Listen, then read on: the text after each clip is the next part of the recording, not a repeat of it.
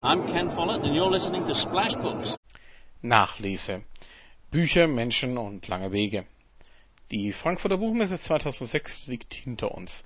Einerseits hätte sie ruhig noch ein paar Tage weitergehen können, denn ich hatte noch längst nicht alles gesehen, noch längst nicht alle Stände besucht, noch längst nicht allen Autoren beim Lesen zugehört. Aber auf der anderen Seite machen nach fünf Tagen, sechs Tagen, wenn man die Pressekonferenz am Dienstag vor der Messe einrechnet, irgendwann nicht nur die Füße schlapp. Von Halle 3.0 ins Pressezentrum in Halle 6.2 und wieder zurück zwischendurch in Halle 4.1 oder auch mal in Halle 8.0. Die Buchmesse war auch dieses Mal vor allem die ideale Begründung für bequeme Schuhe.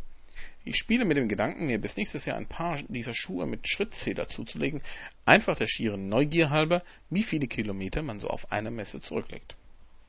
Aber es hat sich auch dieses Jahr wieder gelohnt. Die Frankfurter Buchmesse bietet nicht nur Unmengen an Büchern aus den verschiedensten Bereichen, von denen man sonst kaum gehört hätte, geschweige denn sie in die Hand nehmen könnte. Die Messe ist auch Treffpunkt für eine ganze Branche, für Smalltalk mit alten Bekannten und neuen Freunden, für das Anleiern, Ausbrüten oder Festschreiben neuer Ideen. Dazu kommen die verschiedensten Aktionen, mit denen die Verlage auf ihre Produkte aufmerksam machen wollen von Cappuccino kredenzenden Cartoonzeichnern über Bauchtanz oder einem Bionic-Workshop für Kinder bis zu einer Unzahl von Preisverleihungen.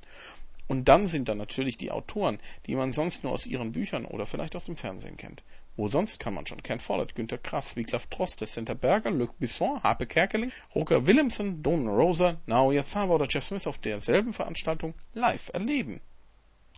7.272 Aussteller, rund 285.000 Besucher, über 2.500 Veranstaltungen. Zahlen, die gelegentlich die Vorstellungskraft sprengen.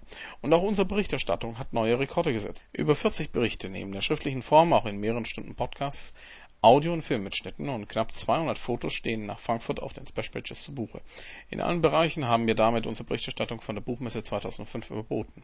Wir hoffen, damit euren Geschmack getroffen zu haben, aber eines ist sicher, 2007 wollen wir wieder in Frankfurt sein und unseren Lesern eine Berichterstattung bieten, die mindestens so gut ist wie die von diesem Jahr